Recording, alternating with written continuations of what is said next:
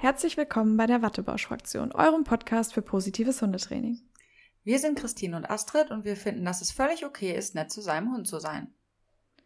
Willkommen in Folge 2 bei der Wattebausch-Fraktion.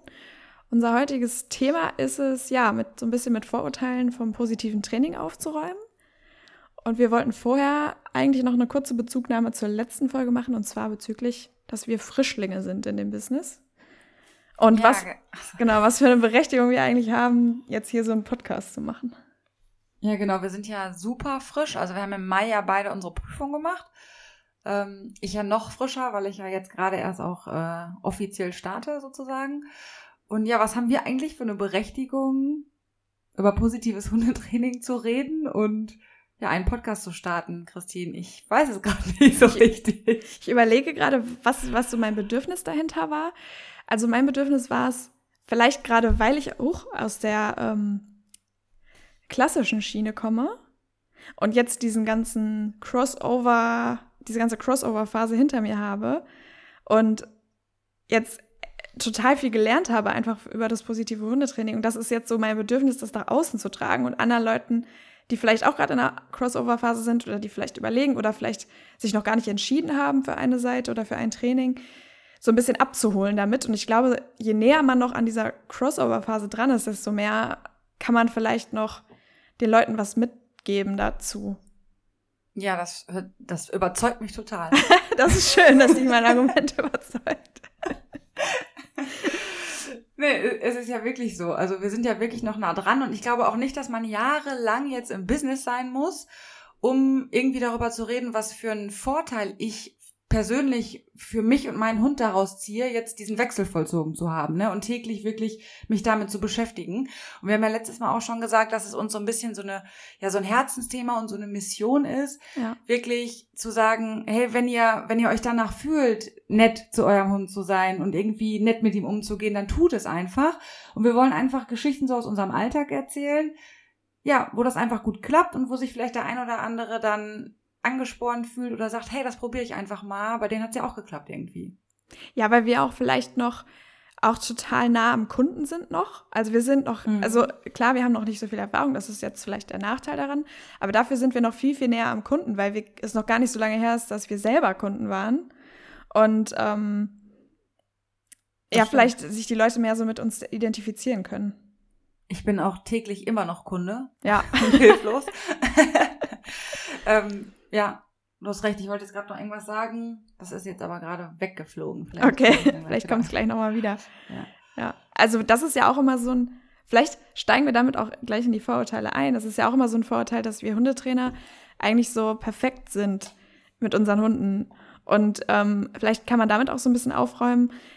Wenn wir mit unseren Hunden Training machen, sind wir mehr Halter als Trainer in dem Sinne. Und wir lassen uns auch immer noch von anderen Trainern über die Schulter gucken. Wir holen uns auch immer noch Tipps ab von noch erfahreneren Trainern. Und ich fühle mich, wenn ich angeleitet werde, zum Beispiel von dir oder von irgendwem, fühle ich mich mehr als Halter als als Trainer in der Sekunde. Ja. Also zu 100 Prozent fühle ich mich auch als Halter, überhaupt nicht als Trainer. Ja. Also sobald jemand da steht, der mir irgendwie Anregungen und Tipps gibt, ähm, habe ich nicht mehr diese Perspektive, dass ich denke, Mensch, äh, das, das hätte ich doch sehen müssen oder sowas. Also ich, kennst du diese Perspektive von außen, wo dir tausend Dinge auffallen und du ja. denkst, ja, das eine Überschattung hier oder keine ja, Ahnung. Ne, ja. Ne, da, also als Halter fällt es mir einfach nicht mehr auf. Und ähm, ja, ich habe mich sogar selbst schon dabei ertappt, auch heute noch, wo ich plötzlich dann mal gesagt habe ähm, in einem Training, boah, die führt mich jetzt vor. Und dann dachte ich so, was redest du hier eigentlich? Die führt dich nicht vor, die hat gerade einfach andere Motivation, ja. ne, als zu dir zu kommen. Aber so, das ist wirklich so diese Position, als Trainer stehst du da und weißt es und hast einen Fahrplan, meistens. Ja. Und ähm, hast wirklich ja diese Vogelperspektive da drauf und als Halter verzweifelst du manchmal genauso wie alle anderen oder ja. oft auch zu ja. Hause, genau. Und das ja, wo, wo unsere Hunde ja eigentlich von Kunden oft so das Aushängeschild sind. Ne? Also wenn unsere Hunde gut funktionieren, sage ich jetzt mal, sind wir auch gleichzeitig gute Trainer. Ähm, oder, oder, aber unsere Hunde, also unsere Hunde sind äh, gut trainiert, ne? Also wir, überhaupt kann man überhaupt nichts gegen sagen. Aber auch unsere Hunde kommen nicht zu 100 Prozent beim Rückruf. Haben ihre Probleme vielleicht. Ja, oder haben auch ne? einfach ihre Probleme, genau. Also und, und die Frage Sorry, wenn ich dich unterbreche. Nee, mach mal. mach wieder. Alles gut. Ähm, nee, die Frage ist ja auch so, was habe ich für einen Anspruch? Also ähm, Ja. funktionieren finde ich immer so ein Wort, weiß ich nicht, das benutze ich nicht so gerne, weil ich Ja, hab deshalb nicht habe so ich es gern so extra eine- gesagt. Ja, genau, dachte ich mir, Steilvorlage, habe ich direkt mal aufgegriffen.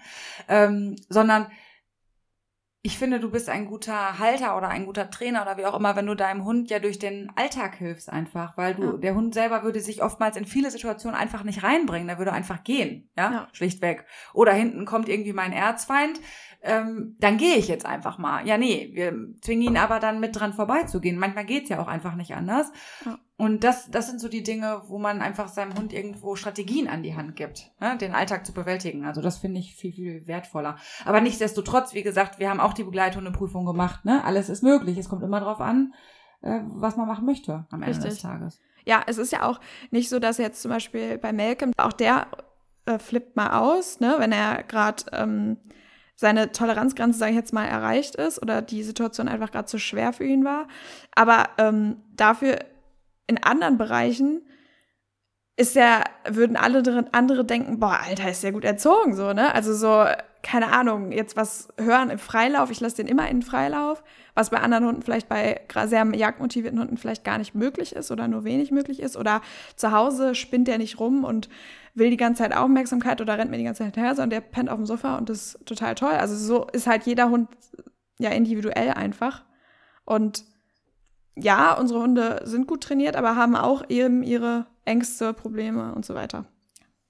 Lange Ja. Rede um den heißen Brei jetzt. An denen wir ständig versuchen zu arbeiten. Richtig. Ja, genau. Und sobald man mit dem Hund zusammen ist, beginnt Training, ne? Das Ja, ist ja Training so. findet immer statt. Das Ja. ist auch das, was ich immer meinen Kunden sage. Das, beten die mittlerweile schon, wenn Feierabend ist. Und dann kommt ein anderer Hund uns entgegen auf dem Weg zum Auto. Ja, wir wissen, Training findet immer Richtig, statt. ja. Nicht jetzt hier quatschen, ne, sondern genau. jede Lerngelegenheit Achtung, genutzt. Begegnung. Richtig, ja. Okay, wollen wir dann einfach mal starten in die Vorurteile? Ja, ähm, wir haben uns ja einfach nur mal Gedanken gemacht, was ähm, für Vorurteile so im Raum schweben, ne, was Mhm. wir so mal mitbekommen auch. Ähm, ich schmeiß mal eins jetzt hier rein. Mach mal. Das positive Hundetraining führt nicht zum Erfolg. Also der Hund, der positiv trainiert wurde, hört nicht so gut wie der, der auf die klassische Art und Weise trainiert wurde. Das finde ich total spannend, dass das ein Vorurteil ist, weil, ähm, naja, man muss sich das Konzept mal einfach vor Augen halten. Äh, Das positive Hundetraining sorgt dafür, dass, oder positive Verstärkung funktioniert ja so, dass ich was, eine Belohnung oder etwas für den Hund Tolles hinzufüge, weshalb er den Wunsch verspürt, das Verhalten häufiger auszuführen oder führt es häufiger aus, weil er gelernt hat, es lohnt sich. Das ist eigentlich so die schnellste Art, wie ein Hund lernt. Ja. Und ähm, wenn ich dem Hund sage, das darfst du nicht machen, weiß er ja noch lange nicht, was er richtig machen soll. Das heißt, er lernt über einen Umweg. So, okay, das darf ich nicht. Was darf ich denn dann? Das musst du ihm dann erst zeigen. Und da arbeitest du ja auch wieder über positive Verstärkung, weil auch die klassischen Hundetrainer bringen ihren Hunden Sitz über Leckerlis bei. Genau. Die meinen nur zusätzlich Strafe anzuwenden, weil es dann Genau. schneller geht, aber dazu kommen wir später noch. Das heißt also, wir sind nicht der Meinung, dass das nicht zum Erfolg wird. Wir sind auf gar keinen Fall der Meinung. Also ich finde, ähm, die eigenen Hunde zeigen es. Wir haben ja, wie gesagt, beide die anderen äh, Geschichten durch. Ja. Und ich kann nur aus eigener Erfahrung sagen, die Emma hat einfach so viel Lust, mit mir zusammenzuarbeiten und hört so viel besser. Zwei konkrete Beispiele möchte ich gerne dazu geben. Gerne. Ähm, und zwar das Thema Leinenführigkeit. Ne, Christine? Mhm. Ja, ich, ich habe schon. Es, es war einfach grauenvoll. Ähm, also mein Freund ist wirklich gut in Shape, möchte ich mal sagen, hat einen ordentlichen Bizeps. Aber das kleine Muskelpaket damals, ja, hat den wirklich richtig einfach nur quer durch die Gegend gezogen. War einfach voller Energie und nur, nur in der Leine gehangen.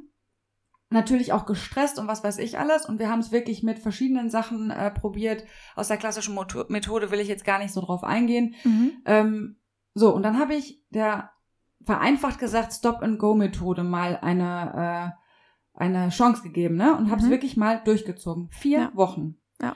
Sprich, stehen bleiben, wenn, wenn äh, die Leine strafft. Und was ich am Anfang nicht bedacht habe, und das ist ja der Clou, hochwertig und oft belohnen, wenn der Hund an der lockeren Richtig. Leine läuft. Ja, Und dann auf einmal hatte ich den Durchbruch. Also alleine das Stehenbleiben zum Beispiel hat es ja auch nicht gebracht, weil das Ja. ja auch nicht rein positiv ist, ja. ja, ja. Ähm, sondern wirklich das hochwertige Belohnen neben an der Leine, also an lockerer Leine laufen, hat wirklich für uns so einen Durchbruch gebra gebracht. Und wir hatten jetzt kürzlich eine Kreuzband-OP und die Emma ist wirklich wenig bewegt und ist wirklich unausgelastet. Und ich habe wirklich ständig eine Durchhängeleine. Also das ist einfach großartig. Ja, das ist. Und deswegen, ja, kann ich das absolut nicht bestätigen. Richtig, kann ich auch absolut nicht. Ähm, ich überlege gerade, ob ich ein so tolles Beispiel habe wie du. Ich habe äh, von einer Kundin ein tolles Beispiel, auch Leinenführigkeit tatsächlich. Die hat auch vorher genau äh, Richtungswechsel, Leinenruck. Ich weiß nicht, was die alles ausprobiert hat, also alles, was man mal so gehört hat. Und dann haben wir nicht mal Stop and Go gemacht. Ich habe ihr gesagt, weil das ist ein ähm, Schäferhund, äh, ein Hütehund, auch sehr sensibel. Und ich habe ihr gesagt, so, du lohnst ihn jetzt einfach nur für die lockere Leine, die ganze Zeit. Und das hat die drei Wochen durchgezogen. Ey, der Hund ist ganz aus, wie ausgewechselt, genau wie bei dir. Also ja. total toll. Das ist echt Wahnsinn. Also das, und das, da heißt es wirklich auch einfach mal durchhalten, ne? Dann ja. steckt der Teufel ja im Detail, wo macht man das auf den gleichen Strecken und so weiter, erstmal wegen der Aufregung, aber da heißt es einfach wirklich durchhalten und da kommen wir ja nachher noch zu. Ja. aber es ist einfach so, ich glaube, wir können einstimmig und zu 100 Prozent sagen, nein, das stimmt nicht. Ich glaube, auch damit haben wir direkt das Vorurteil, dass es länger dauert mit positiver Verstärkung auch mit widerlegt, würde ich sagen, oder? Ja, genau. Das war ja Vorurteil Nummer zwei, ne? Es mhm. dauert länger. Ähm, ja, was man vielleicht noch dazu sagen kann, warum manche vielleicht den Eindruck haben, es dauert länger. Also, wenn ich den klassischen Trick, ich sag jetzt mal so ein ähm, Handtouch oder sowas aufbaue, dann geht das, also dann da sieht man ja, dass das nicht länger dauert. Das hast du ja in einem Video ja. bei Instagram zum Beispiel schon gezeigt. Ja. Zack, bums, ist das neue Verhalten innerhalb von ein paar Sekunden eigentlich da, wenn der Hund ein bisschen erfahren ist in der Trainingstechnik. Mhm. Ähm, ich habe das letztens meiner Schwiegermutter meiner Mutter mal vorgeführt, weil meine Schwiegermutter gefragt hat, hey, wie funktioniert das eigentlich? Ne, so richtig verstehe ich das nicht. Mhm. Da habe ich gesagt, okay, sag mir ein Verhalten, was Emma machen soll. Ne? Ja. Und dann haben wir so einen Karton hingestellt und haben gesagt, okay, sie soll den umrunden. Ich habe gesagt, okay, das hat sie noch nicht gemacht. Ne? Ja. Und dann habe ich innerhalb von einer Minute sie dazu gebracht, also oder lass es zwei Minuten gewesen sein, also wirklich eine ganz, ganz kurze Zeit. Und sie hat es auf Signal hin mit einer leichten Sichthilfe ja. geschafft, das zu umrunden. Und da war meine Schwiegermutter wirklich auch baff. Ne? Ja, cool. Ähm, ich glaube aber, warum viele das Gefühl haben, dass es länger dauert, ist, du kommst ja dann aus dieser, aus dieser klassischen Schiene und du bist in der Crossover-Phase. Das heißt, der ja. Hund ist ja auch erstmal verwirrt. Ja. Der denkt, okay, wieso kommt jetzt nicht mehr die Konsequenz, die ich kenne? Jetzt mhm. kommt nur noch Positives. Ähm, zeigt das Verhalten vielleicht nicht zuverlässig, weil vorher ja Strafe für eigenständiges mhm. Verhalten eventuell gefolgt ist. Und das macht manchmal den Eindruck, wenn man umstellt, dass es länger dauert. Am Ende, am Ende des Tages ist es aber überhaupt nicht so. Im Gegenteil. Ja, das stimmt. Ja, wenn man, stimmt, wenn man das Gefühl hat, man gibt dem Hund keine Rückmeldung mehr, wenn er was falsch macht, ne? So, also, mhm. er, man lässt ihn ja, also, oder gefühlt lässt man ihn ja gewähren. Das ist zwar nicht so im positiven Hundetraining. Wir unterbrechen auch äh, unerwünschtes Verhalten, aber unterbrechen es durch ähm, sichere Signale. Also jedes gut sitzende Signal ist ein Verhaltensunterbrecher. Das heißt, man durch jetzt als Beispiel, der Hund springt dich an, du sagst Sitz, damit hast du das Verhalten des Ansprings unterbrochen, anstatt dass du ihn einfach runterschubst. Ja. Ne, aber du hast das Gefühl, du gibst ihm keine Rückmeldung. Ja, ne? genau. Und ja. das hat manchmal vielleicht schon das Gefühl, dass es länger dauert, obwohl genau. es gar nicht so ist. Einfach, weil ja. es für den Menschen sich so anfühlt irgendwie. Ja. Ne? Also, ich kann nur sagen, ausprobieren, Leute. Einfach ausprobieren. ausprobieren.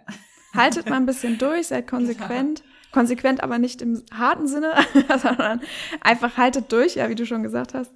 Ja, Und sollen wir dann unser Vorurteil mit der Inkonsequenz vielleicht vorziehen? Gerne. Machen wir das doch mal. Ja, wir sind inkonsequent. Also inkonsequent im Sinne von, ja auch, dass wir unerwünschtes Verhalten durchgehen lassen? Oder was ist damit gemeint? Ja, ich, ähm, ich glaube zum Beispiel, wenn ich, wenn ich etwas, sagen wir mal, nicht möchte, ne? also was mein Hund nicht tun soll. Ja. Oder was mein Hund tun soll. Wie ein lockerer Leine laufen zum Beispiel. ja. Ähm, dann glauben die Menschen oft, dass wir das nicht konsequent, also ich möchte eigentlich dieses Wort durchsetzen nicht gerne verwenden, weil es immer so einen Geschmack hat von ja. gewalttätig oder mit Härte durchsetzen. Aber ich äh, nehme immer, also ein Beispiel zum Beispiel, ich möchte, dass sie auf den Platz geht. Ja? Mhm. So, jetzt mag sie ihren Platz, aber jetzt ist gerade Besuch da. Emma mag Menschen mehr als ihren Platz. Ja. so. Dann geht sie auf, geht sie freiwillig auf den Platz, wird sie belohnt. Der Unterschied ist, in der klassischen Methode würde sie wahrscheinlich hingedrängt werden. Ja, geh auf deinen Platz mit körperlicher Blockade. Ja. Ich nehme sie immer wieder mit auf den Platz. Und irgendwann liegt sie da, kaut was Schönes und am Ende des Tages liegt sie auch. Ich schnaut sie aber nicht an oder sonst was, sondern ich wiederhole es einfach mehrfach, ne, mit freundlicher Stimme und immer wieder, bis sie, bis sie sich dann einfach auf ihren Platz legt und da halt ihre nette äh, Kaugelegenheit annimmt. Also, das meine ich manchmal so ein bisschen mit Konsequenz, ne? Ja. Also die Leute meinen, oder genau, ich im, im Falle der Leinenfurigkeit bin ich bei Stop and Go halt wirklich konsequent, sobald sich der Haken gehoben hat der Leine, sprich mhm. sich die Leine gestrafft hat, stehen geblieben. Richtig. Und konsequent, und das wird oft vergessen, das positive Verhalten verstärkt. Richtig, und das ist auch eine Form von Konsequenz, die man einfach beachten muss, dass du konsequent jedes gute Verhalten verstärkst. Und nur dann wird der Hund es auch häufiger zeigen. Und nur dann, wenn du das konsequent machst. ne? Also das, äh, lustigerweise hat das jetzt auch eine Kundin von mir beobachtet. Ähm, die hat ja, damit wären wir jetzt auch schon wieder beim, beim nächsten Vorteil. Nein, wollen wir erst noch was zu Konsequenz sagen? Ja, dann mache ich ja, das. Ja, auf jeden Fall, auf jeden Fall. Dann, ja, dann sagt er noch was zu, dann äh, leite ich über. Okay, ähm, also die Leute sind unglaublich konsequent, wenn sie strafen. Ist auch klar, weil ja. du hast das Verhalten, was dich stört. Ja. Und da schreitest du immer ein, also im Zweifel, ja, weil es stört dich. Hund bellt, Leinruck. Oder Hund zieht, Leinruck. Ähm, meistens sind die Leute da auch nicht hundertprozentig konsequent, aber ist egal. Man ist da konsequenter, weil man sich unmittelbar mit dem störenden Verhalten beschäftigt. Richtig. Und tatsächlich sind viele Neukunden auch nicht so konsequent, wie sie es in der klassischen Methode sind. Aber nicht, weil die Methode nicht konsequent ist, sondern weil sie, wie du gerade gesagt hast, nicht konsequent das positive Verhalten belohnen. Richtig. Ne? Und das ist einfach so unfair manchmal, weil man ja. denkt so, ja jetzt, ja jetzt, ja, jetzt ist er doch, jetzt ist er doch nett, jetzt ist er doch super, jetzt tut ja. er doch gerade nichts. Belohn ihn doch dafür. Richtig, belohn ihn doch bitte. So, und dann kommt, also der Hund zehn Minuten wartet, bis er dran ist, super cool. Ja. Kein, kein Feedback. Elfte Minute, der Hund bellt, Ruhe. Ja. Ja, und das, und das ist, ist halt so unfair irgendwie. Ja, und das ist auch oft der Fehler, den wir machen, denn der Hund zeigt ja gutes Verhalten. Das heißt, wir haben ja, wir fühlen uns gut gerade, wir haben gerade keinen Grund, dem Hund was rückzumelden, weil es für uns gerade nicht unangenehm ist. Aber dass der Hund das nicht selbstverständlich macht, das äh, ist oft das, was wir vergessen einfach. Und oft ist es ja tatsächlich auch so, dass der Hund nur dann Aufmerksamkeit bekommt, wenn er was Schlechtes macht. Und überleg mal, was das für einen verstärkenden Charakter hat, wenn der Hund merkt, oh, wenn ich in den Teppich beiße die ganze Zeit, dann kommen die an und beschäftigen sich mit mir. Naja, die Wahrscheinlichkeit, dass er das nächste Mal wieder in den Teppich beißt, ist relativ hoch. Das, das heißt, da sind, da sind wir wieder beim Verstärken. Genau. genau, also verstärkt doch lieber das Verhalten, was er vor dem in den Teppich beißen zeigt und ja. nicht dadurch, dass sie ihm Aufmerksam gibt, äh, Aufmerksamkeit äh, gibt beim Zerstören des Teppichs. Äh, ja, das Zerstören des Teppichs. So, ich hoffe, das war ein äh, sinnvoller grammatikalischer Satz. ich kann es nicht mehr nachvollziehen, aber ich glaube schon ist es so angekommen. okay. So, zu welchem Vorurteil wolltest du überleiten? Ich wollte jetzt überleiten zum Thema, wann kann ich denn aufhören zu belohnen? Mhm. Denn das passt da gerade so schön. Äh, wir sagten ja gerade, konsequent wird äh, positives Verhalten belohnt. Und eine sehr, sehr tolle Hundetrainerin, die wir alle kennen, ich weiß aber nicht, ob ich ihren Namen sagen darf, deswegen lasse ich es jetzt lieber, ähm, sagt zu ihren Kunden, wenn die sie fragen, ja, wann kann ich denn aufhören zu belohnen? Ähm, das höre ich tatsächlich sehr, sehr häufig von meinen Kunden auch. Denn oft ist ja so die Erwartung, okay, ich, ich bringe dem Hund das jetzt bei, jetzt als Beispiel Sitz und belohne ihn da immer für. Und wenn er dann Sitz zufällig zeigt, dann kann er das ja. Ne? Und dann brauche ich ja mhm, nicht mehr belohnen, weil er kann das ja. Und ähm, wenn diese Hundetrainerin die Frage bekommt, was, äh, wann kann ich denn aufhören zu belohnen, fragt sie, wie lange möchtest du denn, dass dein Hund das Verhalten zeigt? Denn der Hund zeigt es wirklich nur so lange, wie es sich für ihn lohnt. Und sobald es sich nicht mehr für ihn lohnt, wird er das Verhalten weniger zeigen. Also es gibt natürlich, es ist natürlich, wenn du jetzt sehr hoch frequentiert und sehr hochwertig belohnen musst, gibt es natürlich die Möglichkeit, das etwas zu reduzieren oder nur noch variabel zu belohnen oder eben nur noch stimmlich oder so, ne, wenn der Hund es sehr, sehr zuverlässig kann. Aber es gibt immer Situationen, in denen es dem Hund schwerfällt, dieses Verhalten zu zeigen. Jetzt als Beispiel Sitz zu Hause ist natürlich was ganz anderes als Sitz, wenn gerade ein Hase vor der Nase rumläuft. Ne? Und trotzdem werden wir unseren Hund, wenn gerade der Hase vor der Nase rumläuft und mein Hund sitzt, sagen, ja, natürlich belohne ich den dann. Ja, genau. Es kommt immer auf die Situation an. Ne? Ja. Und ähm, ich finde auch, da könnten wir auch auf jeden Fall nochmal aufs Thema eingehen. Äh, weiß ich gar nicht, ob wir es beim letzten Mal schon gemacht haben, aber das kann man nicht oft genug sagen. Was sind denn eigentlich Belohnungen? Also da gehen wir nachher ja auch nochmal drauf ein. Ja. Aber ähm, ich belohne, ich mache es jetzt nur mal ganz kurz, weil wir das später noch vertiefen, aber ich muss ja nicht unbedingt mit einem Leckerchen belohnen, mein Richtig. Leben lang, ja, in ja. dem Fall, sondern ich kann ja auch sagen, hey, geh die Mäuschen buddeln dafür, dass du jetzt so cool hier bei mir geblieben bist oder hey, ich, ich renn mit dir oder sowas. Und ähm, Punkt zwei ist, warum zeigt der Hund vielleicht oft Sitz, oft und häufig Sitz oder sagt, zeigt immer noch ein High Five, wenn Omi das abfragt, ne, obwohl es da schon jahrelang keine Belohnung mehr für gibt. Ähm, weil auch Tricks, über die sich die ganze Verwandtschaft offensichtlich freut und die ganz oft belohnt wurden, auch irgendwann ja. selbst belohnenden Charakter haben. Ja. Und das ist dann halt auch so ein Punkt, warum äh, die wiederum vielleicht selbstbelohnenden, ja genau, also warum die wiederum oft gezeigt werden, ohne dass sie vielleicht äh, tatsächlich dann direkt belohnt wurden. Ja, Kann also man wiederum als Belohnung einsetzen. Genau, also Verhaltensweisen, die dem Hund Spaß machen, äh, von sich genau. aus schon Spaß machen. Es gibt aber ja dann auch Verhaltensweisen, die Arbeit sind für den Hund. Naja, und wir gehen ja auch nicht umsonst arbeiten, oder? Auf gar keinen Fall. Also wenn, wenn mir mein Chef, also ich habe ja keinen Chef mehr, aber wenn mir damals mein Chef gesagt hätte, so, jetzt komm mal sonntags, die ersten drei Male bezahle ich dir was und ab dann nicht mehr, weil dann musst du es ja können, oder? Da würde ich mal fragen, wie schön du deine Arbeit da würdest. Ja. wie viel Motivation. Wie viele Stunden von acht Stunden würde ich an meinem Handy sitzen und irgendwo bei Instagram oder Facebook scrollen? Relativ viel, würde ich sagen. Ja, ich glaube auch. Vor allem, was mir da noch einfällt, was mich so wundert manchmal, obwohl ich ja selber auch so getickt habe, aber im Nachhinein wundert es mich schon. Niemand sagt, hey, muss ich jetzt immer meinen Hund strafen, wenn der ähm, an der Leine zieht? Also muss ich dann immer Stimmt. Hucken? Stimmt. Das, da sind die Leute viel, also die Leute sind viel mehr bereit dazu, ihren Hund zu strafen, als Leckerchen zu geben, Rennspiel zu machen, also sprich, ihn zu belohnen mit irgendwas. Und das wundert mich manchmal wirklich. Also, wo ich mir denke, wieso ist das so? Ich habe so den Eindruck, dass das ähm, Belohnen nicht mehr schick ist. Also, es wird von vielen Trainern, die auch in der Öffentlichkeit stehen, glaube ich, so ein bisschen, gerade das mit den Leckerlis, womit wir dann ja auch wieder beim nächsten Vorurteil wären, mit dem, wir stopfen Leckerlis in die Hunde rein, ähm, dass das als, ja, als so diese so empfunden wird, ja, der macht es ja dann nur für die Leckerlis und nicht für mich. Und die Leute mhm. wollen halt, dass sie akzeptiert werden. Und sie haben das Gefühl, wenn sie strafen, wird das eher der Fall sein als bei Leckerlis. Ja, und zu diesem Thema hat eine Dozentin mal gesagt, ähm, was dabei völlig außer Acht gelassen wird, ist, was das Ganze für die Bindung tut zwischen dir und deinem Hund. Ja. Also ja, in einem Moment packst du Leckerchen rein, aber was du langfristig für die Bindung tust, wenn du so mit deinem Tier arbeitest, das wird völlig außer Acht gelassen. Ja, und das wird äh, alles weitere, was beim Leckerlis reinstoffen, in Anführungszeichen, mit passiert, wird ja auch mit positiv verknüpft. Also ich habe das jetzt eine äh, Dogwalking-Kundin, die äh, Hündin, die ist sehr ängstlich und ich habe die vorher wirklich mit Leckerlis bestochen, ne, beim ersten Mal. Ich habe die tatsächlich wirklich Leckerlis in die reingestopft. Also ich habe die vorher schon kennengelernt, auch mit der Besitzerin zusammen. Das ist mir immer ganz wichtig. Ähm, und als ich das erste Mal alleine war, war sie dann doch wieder schüchtern und habe sie dann wirklich mit Leckerli Leckerlis in sie reingestopft, ein paar Tricks mit ihr gemacht, Sitz abgefragt und so weiter. Und beim zweiten Mal, als ich gekommen bin, brauchte ich die gar nicht mehr, die Leckerlis, weil sie schon freudig angelaufen kam.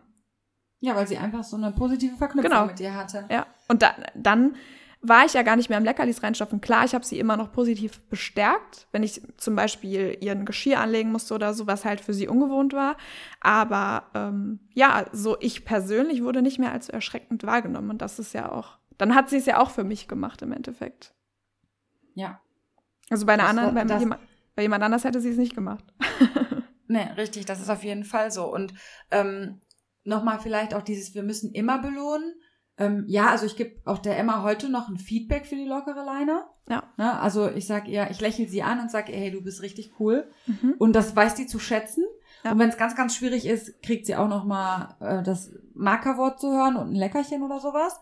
Ähm, aber was ich auch zum Beispiel, ähm, also es ist ja nicht so, dass jetzt jede Ausführung jedes Sitzes jedes Mal mit gegrillter Hähnchenbrust belohnt wird, ne? Ja. Sondern es geht, es ist ja auch so, wenn ich ein Verhalten trainiere, ist es ja auch Teil des Trainings, variabel zu belohnen. Es kommt ein bisschen ja. drauf an. Beim Rückruf ist es ein bisschen anders, aber ähm, bei vielen Verhaltensweisen ist es ja so, ähm, dass das Verhalten so ein bisschen unter Druck gesetzt wird, dass man sagt, okay, ne, das muss auch gezeigt werden oder sollte auch gezeigt werden, es sollte so gut trainiert sein, dass, ähm, weiß ich nicht, nur jede dritte, fünfte, siebte, dritte, zweite, fünfte ähm, Ausführung belohnt wird. Und der Hund ja. zeigt es trotzdem noch super freudig. Ja. Ähm, wenn das richtig trainiert ist, dann ist das schon ein gewisses Ausschleichen von Belohnungen. Aber immer mal wieder und ganz überraschend sollte der Hund äh, Belohnungen kriegen. Und insbesondere, wie du schon gesagt hast, für schwere Fälle, also sprich Sitz in, in äh, Sichtweite von einem Hasen oder sowas. Oder ähm, was ich beim Rückruf gerne auch mal mache, so ist nur noch die perfekten, also die superschnellen Ausführungen ja. werden dann hochwertig belohnt. Ne? Und dann, ja. ich habe trotzdem natürlich Abstufungen. Bei dem einen gibt's ein Rennspiel und bei dem anderen gibt's dann halt die super geile Megawurst oder das Feldzergelspiel oder sowas. Ja. Ne? Ja. Ähm, aber da kann man natürlich unglaublich schön variieren und dem Hund auch somit signalisieren, okay, cool, dass du da bist, aber noch cooler wäre es gewesen, wenn ja. du so direkt auf dem Absatz kehrt gemacht hättest.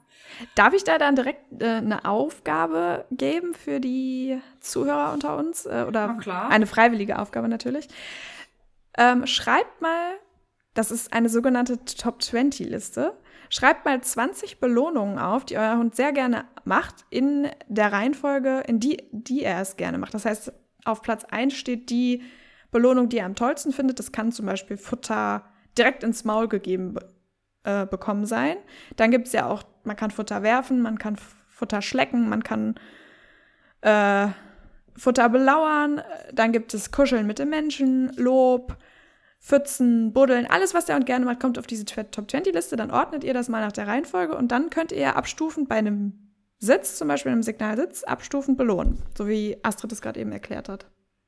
Ja, genau, gute Idee. Ergänzend dazu, es müssen nicht nur Sachen sein, die ihr gut findet. Es kann auch irgendwas sein, was ihr total blöd findet was der Hund aber gerne macht, das darf auch gerne auf dieser Liste stehen. Ja. Äh, sofern es nicht andere äh, Menschen oder Tiere gefährdet, beziehungsweise drauf auf die Liste gehört es trotzdem erstmal und dann gilt es eine Ersatzbelohnung vielleicht dafür zu finden. Ähm, also für in Kacke wälzen habe ich noch keine gefunden.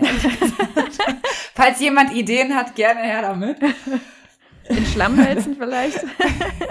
ah, das ist nicht genauso gut. Da wäre Pansen vielleicht eine Idee, aber da ja. habe ich da nichts gewonnen.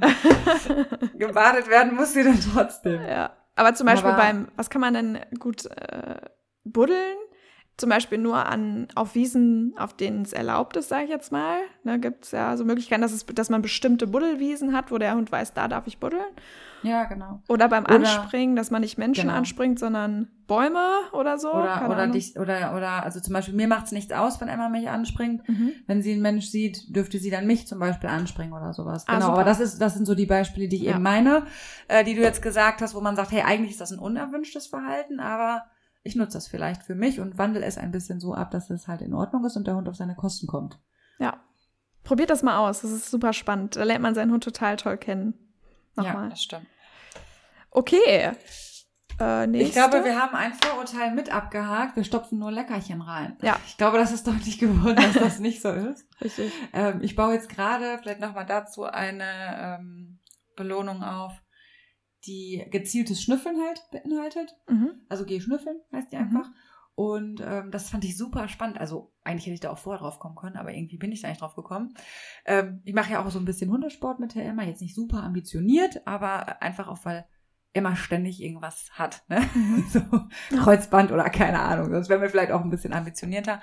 Ähm, und du darfst ja natürlich keine äh, Belohnungen in so einer Prüfung anwenden. Das ist für den Hund natürlich erstmal auch frustrierend, mhm. wenn er sonst ständig belohnt wird und in der Prüfung halt nicht. Und ich habe ein Webinar ähm, gesehen über Belohnung im Hundesport. Und das war echt aufschlussreich. Und die hat gesagt, Leute, dann mach doch einen coolen Trick, den der Hund super gerne mag, auf den Arm hopsen oder so. Ja. Oder wenn da, ähm, also viele Hunde schnüffeln ja während der Fußarbeit dann gerne mal. Mhm. Wenn dein Hund aber gelernt hat, hey, okay, ich muss jetzt hier erstmal oder ich laufe jetzt hier erstmal die 50 Schritte bei Fuß und dann schickt Frauchen mich und ich darf hier die komplette Wiese abschnüffeln. Ja, mega. Pro, probiert es mal aus, weil dann läuft der Hund wirklich, wenn das so trainiert wurde, läuft der Hund gut mit, weil er weiß, nachher darf er sich da genau das holen, was er braucht. Und das sind eben Dinge, die ich auch in der Prüfung einsetzen darf. Oh, ich liebe solche also. Tricks. Man kann auch, man kann ja theoretisch auch alles als Belohnung aufbauen. Ähm, mhm.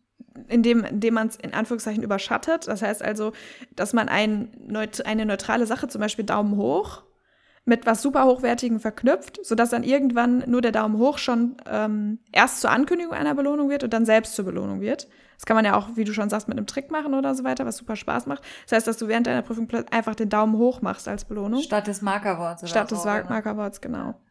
Und dann einmal schön lächeln und sagen. Genau. ja, solche Sachen sind großartig. Macht man ja. viel zu wenig. Also wird in den Vereinen leider viel zu wenig gemacht.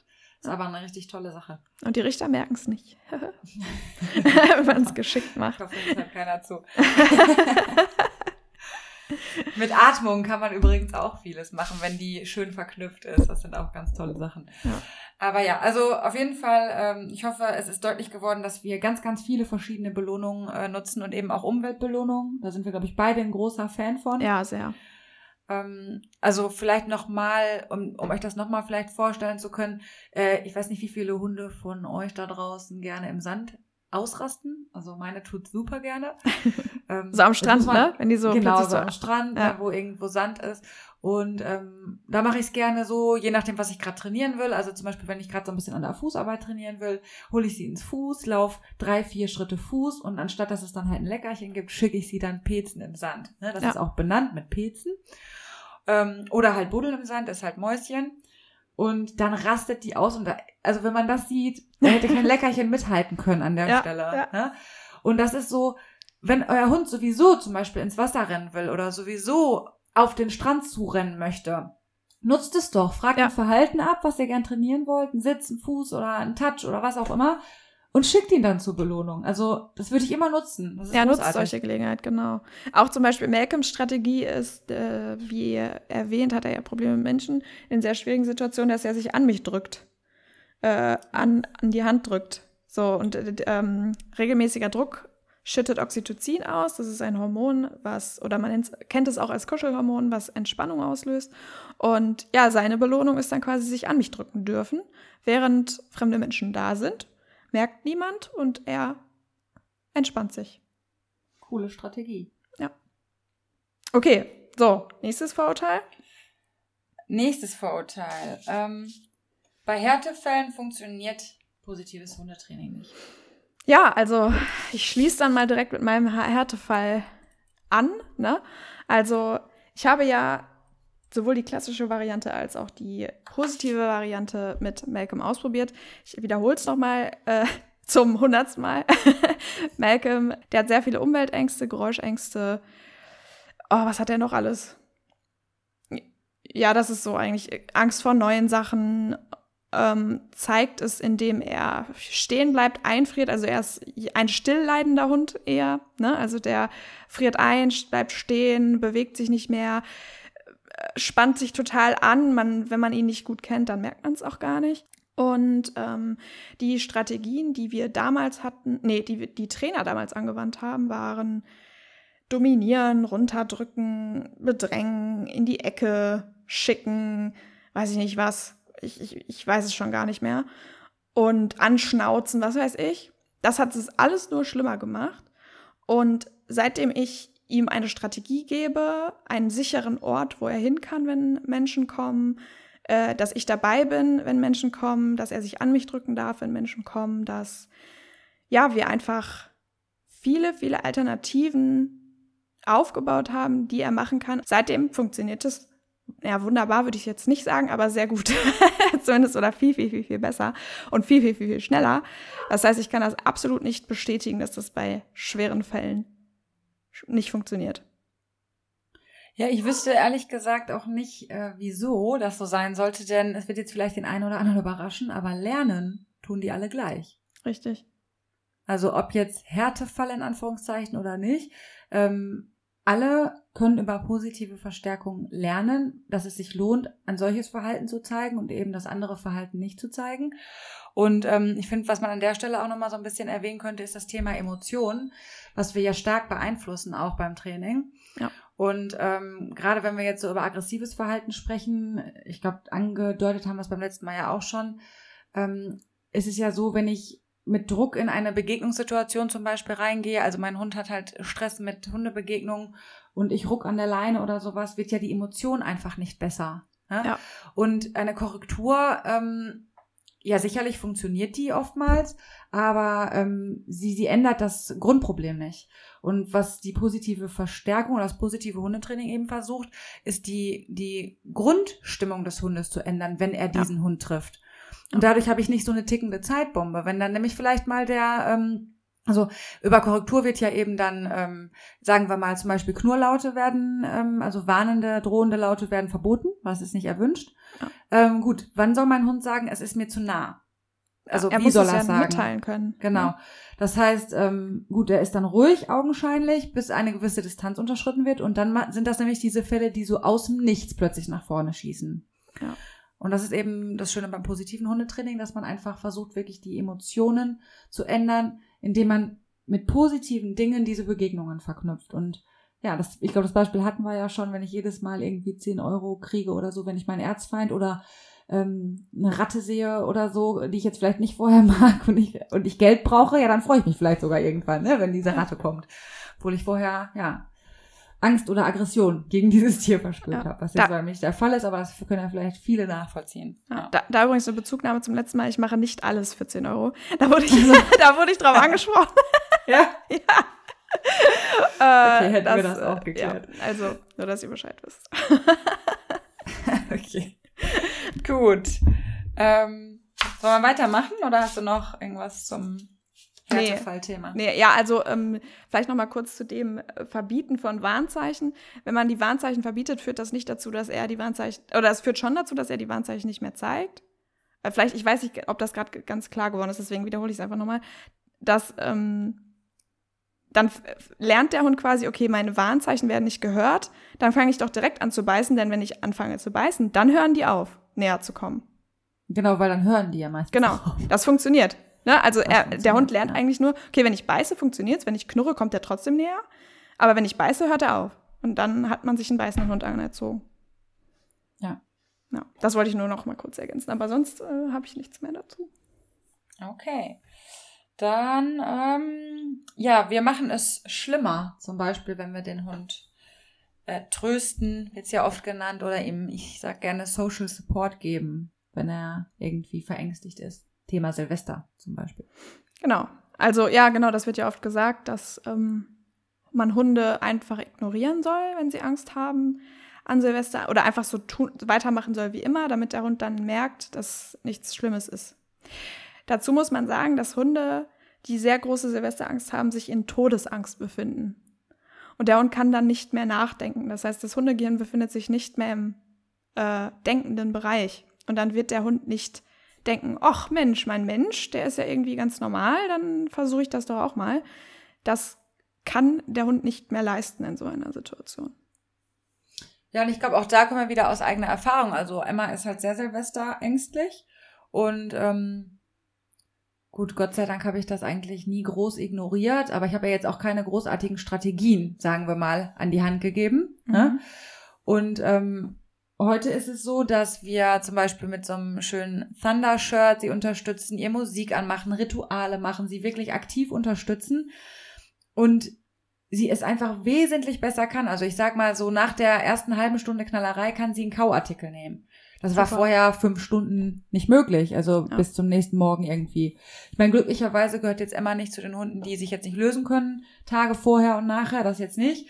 Aber in der Nacht ist es schon teilweise relativ heftig gewesen und da haben wir wirklich durch den Support, den wir ihr geben, einfach große, große Erfolge, ähm, ja. Oder ja. können wir große Erfolge sehen, ja. Ja, und wenn die Oder, Hunde Schutz suchen bei euch, Leute. Das wollte ich gerade aus. Ja, gebt ihnen bitte diesen Schutz, denn das ist das Einzige, was sie gerade haben als Strategie. Und bitte, bitte beschützt eure Hunde, wenn es denen dadurch besser geht. Bitte. Ja, und das ist doch großartig, wenn ein Hund sagt, hey, ich will es gar nicht alleine regeln, weil was, was soll er tun? Soll er sagen, ey, lass mal einen Tee trinken, ich find's nicht so cool, was du hier machst? Oder was erwartet ihr von euren Hunden, was sie dann tun? Also ist doch klar, dass er sich hündisch damit auseinandersetzt und gegebenenfalls mal schnappt, knurrt, aggressiv wird. Ähm, ist doch viel, viel besser und angenehmer für alle Beteiligten, wenn er weiß, hey, wenn ich zurückgehe zu Herrchen und Frauchen, die regeln das für mich, da kann ich komplett entspannt sein, ähm, weil die mir den Schutz geben, den ich brauche. Richtig. Und ich habe da mal komplett gegen mein Bauchgefühl gearbeitet und das verfolgt mich heute noch wirklich. Das macht mich wahnsinnig. Und ähm, mein Freund und ich haben es jetzt wirklich so konsequent gemacht, weil Emma ist ja ein Hund, die auch gerne mit anderen Hunden spielt. Da wird es dann aber auch irgendwann zu viel. Mhm. Und wir halten die Hunde, also wir sprechen, wenn die, wenn man mit den Leuten sprechen kann, die Leute halt an und sagen, können Sie bitte Ihren Hund wegholen, abrufen, was oftmals leider nicht klappt. Mhm. Und dann, was vielleicht für den anderen Hund nicht so toll ist, aber hole ich die auch aktiv weg, die Hunde. Ne? Mhm. Das ist mir dann auch egal. Und mittlerweile ist es sogar so, dass die Emma den Kopf leicht dreht und uns nur anguckt. Dann wissen wir beide schon Bescheid. Das ist ein Blick, wo wir mhm. Bescheid mhm. wissen, es ist zu viel. Und das ist ich kann gar nicht erklären, was das für eine großartige Bindung ist, die man dann zueinander hat. Wenn der Hund so nur durch so einen Blick sagt, hey, es ist mir gerade einfach too much und ich kann mich gerade nicht entfernen, weil das wäre unhöflich dem anderen Hund gegenüber. Kannst du mir bitte helfen? Ja. Also wenn die Hunde spielen und ihr merkt, sie fangen an, zu euch zu laufen, euch zu umkreisen, in der Nähe von euch zu sein, helft ihnen bitte. Also. Ja. Sie spielen nicht ohne Grund zwischen euren Beinen und in eurer ja. Nähe. Das hat nichts mit Ungehorsam oder äh, Rüpelhaftigkeit zu tun, sondern es ist dann irgendjemandem zu viel. Ja, es ist dann auch kein Spiel mehr. Es macht dann ja. auch keinen Spaß mehr. Genau. Genau. Boah, wie ernst wir heute sind, oder? Ja, gerade auch. Ja, aber es ist ja auch, wir müssen ja jetzt ja auch mal aufräumen mit uns. Ja. Genau. Nächstes Mal wird es wieder lustiger. Ja. Heute haben wir total den Appellton drauf irgendwie. Ja. Tut Stimmt. es, macht es. Tut das. Gebt euren Notenschutz, bitte. Sie werden es euch danken, auf jeden ja. Fall. Und so. ähm, ja, damit sind wir eigentlich auch schon. Ach nee, einen Vorurteil habe ich noch von einer Zuhörerin tatsächlich auch äh, bekommen. Oder es ist gar kein Vorurteil, es ist, äh, was oft als Argument kommt. Ähm, naja, aber die Hunde unter sich sind ja auch nicht nett miteinander. Ja, aber du bist kein Hund, sage ich dann immer. Und das wissen die Hunde auch, dass du kein Hund bist. Genau. Ja. Und ich glaube, mehr gibt es dazu nicht zu sagen. ja, und es ist auch so, äh, da, da macht man auch dieses Wolfsthema, glaube ich, wieder auf. So ein bisschen, ähm, ja, also erstmal gibt es keinen wissenschaftlichen Beweis dafür, dass der Hund vom Wolf abstammt. Das heißt nicht, dass ich nicht dran glaube, es das heißt einfach nur, dass es den nicht gibt. Es wird angenommen, dass der Wolf ein Vorfahr vom Hund ist. Und tatsächlich hat der Wolf noch ungefähr so viel mit einem Hund zu tun, wie wir mit unseren Vorfahren, nämlich fast gar nichts. Ja, also wenn ich mir Emma angucke, die bei Regen nicht raus möchte, äh, lieber auf der Couch liegen bleiben würde und äh, mal so gar nicht an Natur oder irgendwas denkt. Also mit einem Wolf hat das nicht viel zu tun, ne? Da gebe ich dir recht. Ja. ja, und ganz ehrlich, wenn ich, wenn man mir, ich sag dann immer, wenn man uns Stöcker in die Hand drückt, fangen wir ja auch nicht plötzlich an, auf irgendwelche Tiere loszugehen, oder? Das ist ein schönes Beispiel, ja. und das ist so immer so schön, wenn die Leute sagen, ich gebe meinem Hund kein Frischfleisch, das ist, mir fängt da an, ja Hasen zu jagen. Nein, tut er nicht. ich verspreche es euch, dass er nicht anfängt, plötzlich Tiere zu jagen, nur weil er Frischfleisch bekommt. Mein Hund ja, bekommt auch cool. Frischfleisch und der bullt nach Mäusen. Und der, wenn er ein Reh sieht, dann denkt er so, was ist das? ja, bei Emma auch. Also die bekommt auch Frischfleisch und zerfällt, hat noch nicht irgendein Lebewesen draußen zerfetzt. Im Gegenteil, wir haben letztens ein myxomatose-krankes Kaninchen leider gefunden. Oh Gott. Und hetzen tut Emma schon gerne, da muss ich sie dann schon manchmal bremsen. Aber dann ist sie halt hin und dann saß das Kaninchen aber und ist nicht weggerannt. Mhm. Da war aber Frau Emma ganz schön verdattert, kann ich dir sagen. Hast du mich angeguckt? Ey, was? Es bewegt sich nicht. Tu ja. was. das ist gruselig. Das ist nicht das, was ich ja. erwartet hatte. Dann haben wir es äh, in die Klinik gefahren. Ja. ja, total. Ja, eigentlich armes Tier. Mhm. Aber auch total witzig. Bei Malcolm ist es auch so, der zeigt tatsächlich, äh, hat er sich, habe ich ihm nicht beigebracht, er zeigt tatsächlich Anzeigeverhalten. Was meine ich damit? Er fängt an, sich hinzusetzen und mich anzugucken, wenn er irgendwas findet. Er hat letztens eine Kröte gefunden, eine riesige Kröte. Und ich dachte, er saß da und guckte mich an. Ich dachte, oh, jetzt hat er irgendwas gefunden. Und ich gucke und es ist eine Riesenkröte gewesen. er wusste nicht, was er damit anfangen soll. Ja, ich habe ihn auch sehr dafür gelobt, dass er ja, das mir das cool. gezeigt hat. Genau, ja. Aber wir haben doch tatsächlich noch eins vergessen. Ich weiß nicht, lass uns mal auf die Uhrzeit gerade gucken. Aber ja, wir sind schon lange schnell. dabei, 43 Minuten. Das machen wir aber noch schnell, weil das ist echt wichtig, finde ich. Ja. Ähm, wir vermenschlichen unsere Hunde. Oh ja. Das ist ein sehr wichtiges äh, Vorurteil tatsächlich. Ja. Ähm, Habe ich das gesagt in der ersten Folge? Ich mhm. weiß es mhm. gar nicht mehr. ja, schon, ähm, ich finde, wenn man das mal vergleicht, also die positive Variante und die klassische Variante, ja, wir geben unseren Hunden Mitspracherecht. Äh, sie dürfen uns mitteilen, was sie sagen. Sie dürfen auch auf die Couch. Wer das als vermenschlichen sehen möchte, ist das völlig in Ordnung. Jedoch finde ich es viel vermenschlichender, wenn man einem Hund unterstellt, wenn er seine Pfote auf deinen Fuß legt, dass er dich dir gerade sagen will, dass er der Boss ist, denkt mal drüber nach. Ihr ja. unterstellt eurem Hund da ganz schön viel. Hast ja, du noch also ein anderes Beispiel? Ich, ich, finde, ich finde auch manchmal so, äh, wenn ein Hund auf den Hundeplatz kommt und dann dort pinkelt, ne? Ja. zum Beispiel, ja. dann höre ich so ganz oft äh, in den Zuschauereien empören, boah, geht das? Wie kann der da hinpissen? Wie, wie, das geht ja gar nicht. Was, wie rüpelhaft ist das denn? Unerzogen, keine Ahnung, mir fallen jetzt gar nicht die ganzen Worte ein, die da äh, benutzt werden. Der zeigt den immer, Leuten gerade, seinem Herrchen gerade so richtig hier. Genau, genau, der, der zeigt so richtig, genau, der, der, tanzt dir richtig auf der Nase genau, rum. Das ist auch genau. so Standard, ne? Ähm, und ich denke mir so, also entweder lass den Hund vorher bitte einmal pinkeln, bevor du auf den Hundeplatz gehst, wäre das Thema vielleicht schon erledigt. Ja. Oder es riecht da halt einfach gerade mega gut und er markiert da einfach eine kleine Stelle, weil es einfach mega gut riecht. Ähm, dieser Gedanke, dass der Hund abends im Körbchen liegt und denkt so, hahaha, Herrchen habe ich heute mal so richtig gezeigt, was eine Kante ist, aber so richtig. Ne?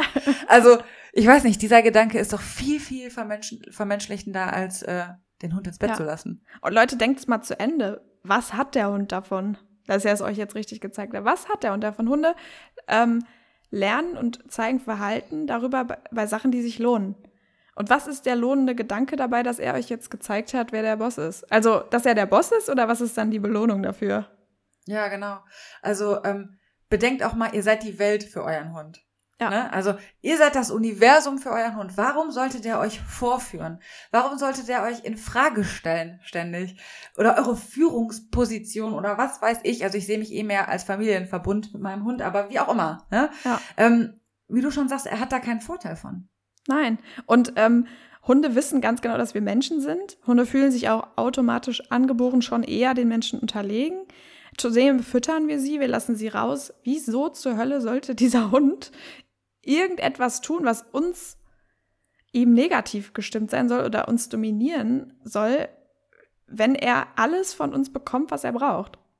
Übrigens, ähm, was mir da gerade noch einfällt, Hunde sind die einzige Art, die ähm, den Menschen ihre eigenen Art bevorzugen. Also es gibt sonst kein anderes Tier, was lieber mit dem Menschen oder einer anderen Art zusammen ist.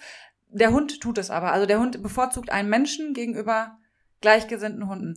Das hat jetzt keinen kompletter ähm, äh, Wert auf, ich weiß nicht, in welcher Studie ich das gelesen habe oder so, aber ich weiß, dass das irgendeine seriöse Studie war und ich finde, das sieht man täglich eigentlich auch. Ja. Dass, dass ganz viele Hunde sagen, hey, also was sie für einen Blickkontakt suchen, was sie, es, es gibt ja verschiedene Studien auch, wie eigenständig Wölfe sind und wie Hunde sich absichern bei ihren Menschen und mit ihren Menschen zusammenarbeiten möchten eigentlich viel ja. lieber. Ne? Ja.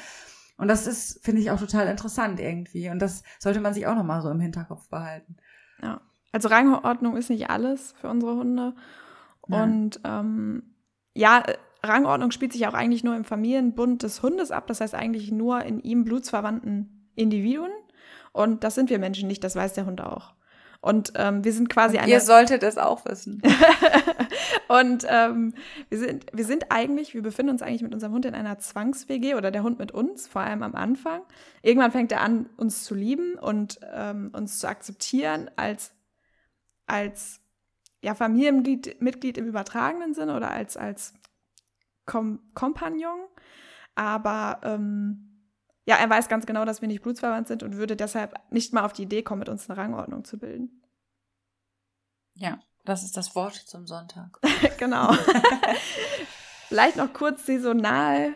Äh, bald stehen die Weihnachtsmärkte an.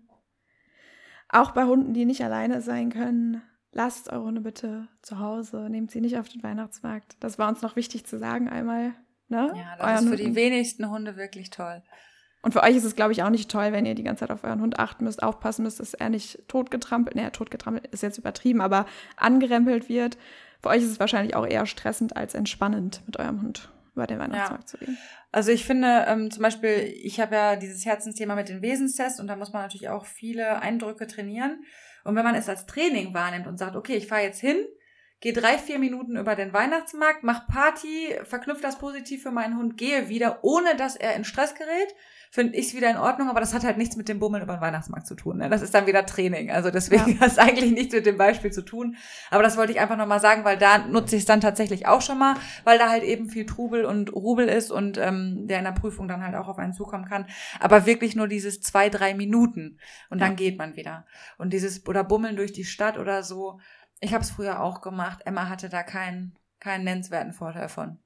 Ja, also klar kann man das üben, dass der Hund auch in Gegenwart von mehreren Menschen ähm, er das halt das aushalten kann, aber ähm, ja, es ist was anderes, wenn man kurz in die Stadt geht, um ein Eis essen zu gehen oder so, als wenn man jetzt wirklich über einen gefüllten Weihnachtsmarkt geht und eine gefüllte Kirmes mit Glühwein, allem möglichen. Also das ist schon deutlich was anderes. Ja, also zumindest unsere beiden Hunde haben da kein Interesse. Nein. Und das akzeptiere ich auch. ich auch. Okay. Okay, so. die Aufgabe haben wir vorgezogen heute. Ja, von daher entfällt das jetzt zum Schluss. Ja. ja, es war heute etwas ernst, aber es lag uns auch sehr am Herzen, mal mit diesen Vorurteilen aufzuräumen. Und ich sag mal, inhaltlich ist ja ja auch viel drin, was, was uns einfach am Herzen liegt, nochmal ja. mitzugeben. Ja. In den einzelnen Bereichen war ja schon sehr tiefgehend teilweise heute. Ja, vielleicht für euch auch nochmal ganz spannend, was jetzt äh, Trainer aus von der positiven Schiene, sage ich jetzt mal, zu diesen Vorurteilen sagen. Es ist nicht, äh, also ihr müsst euch nicht ich sag mal so, gezwungen fühlen, das jetzt alles anzunehmen oder so, aber vielleicht bringt es den einen oder anderen ja zum Nachdenken. Das wäre schön. also, bis nächste Woche. Bis dann.